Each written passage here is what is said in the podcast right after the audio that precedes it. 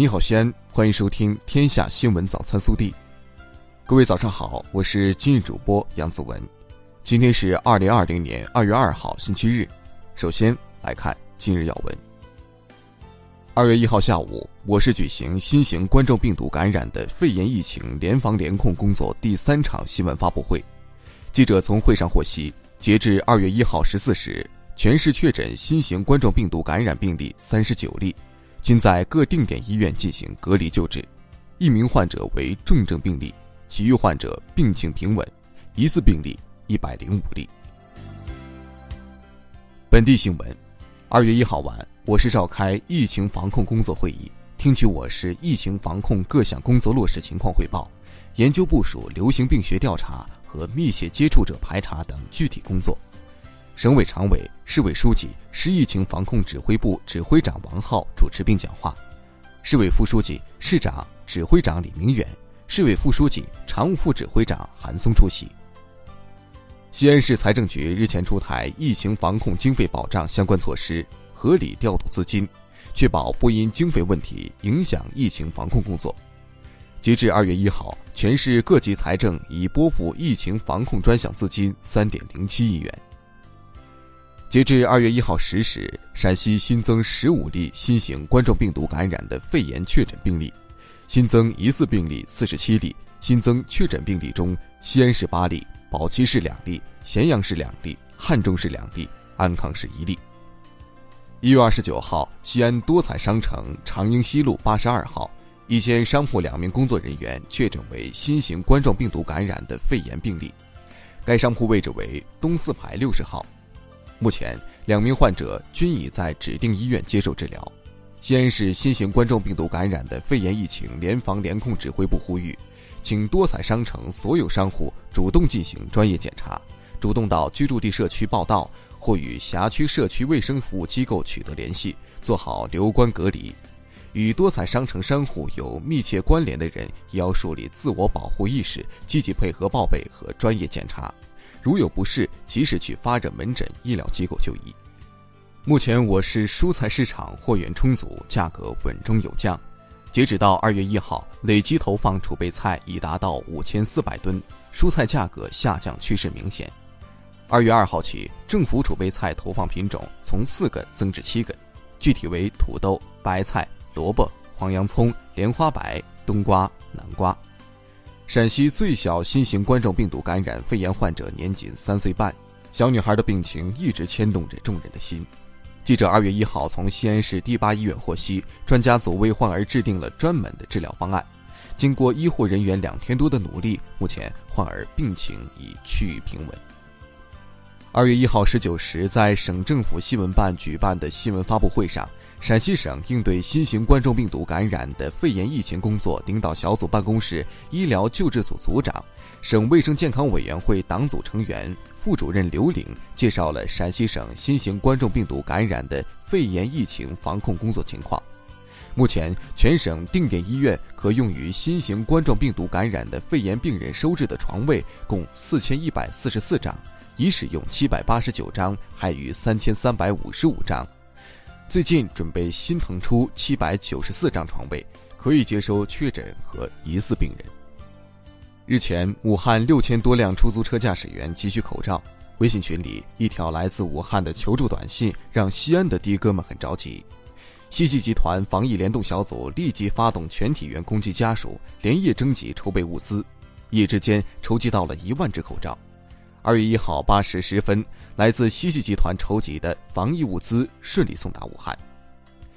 记者获悉，为切实加强新型冠状病毒感染的肺炎疫情防控工作，根据西安市政府关于企业延迟复工上班的通知要求，西安市机动车停放服务中心所管辖的四点七万个公共道路停车泊位，不包含二环桥下等封闭停车场，免收停车费政策将延续至二月九号。二月十号上午八时开始正常收费。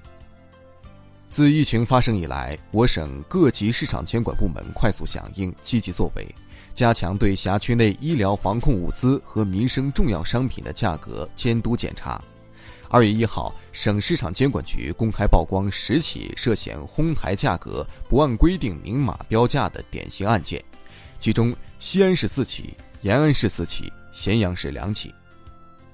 五点五元的一次性口罩卖到了三十五元。对于这种哄抬物价、扰乱市场价格秩序的行为，雁塔区市场监管局当然不客气。在证据确凿的情况下，近日同一医药丈八北路二店被处以十万元罚款，并被函告相关部门，建议取消其医保定点单位资格。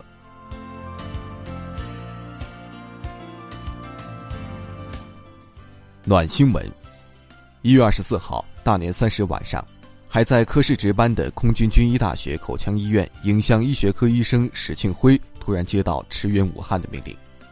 作为一名有着二十五年军龄的老兵，他丝毫没有犹豫，给妻子打电话，嘱咐为他收拾行囊。史庆辉的母亲今年七十六岁，身体不好，心脏频发早搏、房颤，还患有冠心病。除夕这天，母亲刚刚出院回家，本想着一家团圆，好好过个年，儿子又要走了。虽然不舍，他却打心底里支持儿子的选择。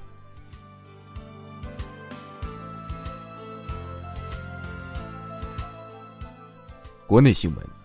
截至一月三十一号二十四时，国家卫生健康委收到三十一个省、自治区、直辖市和新疆生产建设兵团累计报告确诊病例一万一千七百九十一例，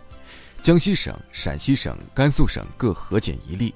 现有重症病例一千七百九十五例，累计死亡病例二百五十九例，累计治愈出院病例二百四十三例，共有疑似病例一万七千九百八十八例。记者一号从公安部交通管理局获悉，为保障疫情防控期间道路安全畅通，任何单位和个人不得以疫情防控为由擅自封闭高速公路、阻断国省道干线公路。不得在公路设置路障，阻拦所有车辆通行，切实保障应急救护、生产生活物资运输。二月一号，中国红十字会党组书记梁慧玲率领总工会工作组赶赴湖北武汉，指导督促湖北省红十字会、武汉市红十字会做好新型冠状病毒感染的肺炎疫情防控工作。湖北省人民政府办公厅一号发布关于延长二零二零年春节假期的通知。宣布将延长2020年春节假期至2月13号。2月1号，深圳市第三人民医院透露，该院肝病研究所研究发现，在某些新型冠状病毒感染的肺炎确诊患者的粪便中检测出2019 nCoV 核酸新型冠状病毒阳性，提示粪便中可能有活病毒存在。第三人民医院研究人员表示，目前正在做进一步分离病毒的研究。提醒广大市民，戴口罩的同时要勤洗手，注意个人卫生。二月一号，农业农村部接到中国动物疫病预防控制中心报告，经国家禽流感参考实验室确诊，湖南邵阳市双清区某养殖户饲养的肉鸡发生 H5N1 亚型高致病性禽流感疫情，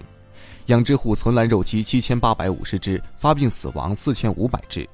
疫情发生后。当地按照有关预案和防治技术规范要求，切实做好疫情处置工作，已捕杀家禽一万七千八百二十八只，全部病死和捕杀家禽均已无害化处理。自二月一号起，杭州市医疗保障局微信公众号口罩预约登记系统需实名登记，每日十九点三十分开始预约登记，十号内每人限领一次，每次限领五只。总量约满后，关闭当天的预约功能。次日十九点三十分重新开始。二月一号下午，西藏自治区人民政府召开新型冠状病毒感染的肺炎疫情防治工作新闻发布会。会议通报，截至二零二零年二月一号十二时，西藏自治区累计确诊新型冠状病毒感染的肺炎一例，没有危重症和死亡病例，密切接触者正在接受医学隔离观察。一月二十九号，湖北省黄冈市红安县华家河镇燕家村被确诊为新型冠状病毒感染的肺炎患者燕小文的密切接触者燕成，在该镇集中观测点房间内确认死亡。昨天，红安县人民政府官网发布，调查组反馈，华家河镇党委政府在疫情防控期间存在工作不实、作风不实，已免去该镇党委书记、镇长职务。胡佩是湖南省儿童医院感染科护士，一位九五后年轻党员。面对疫情，他选择迎难而上，挺身而出。他的双手终日被消毒液、洗手液、滑石粉浸泡侵蚀，伤痕累累的样子实在让人心疼。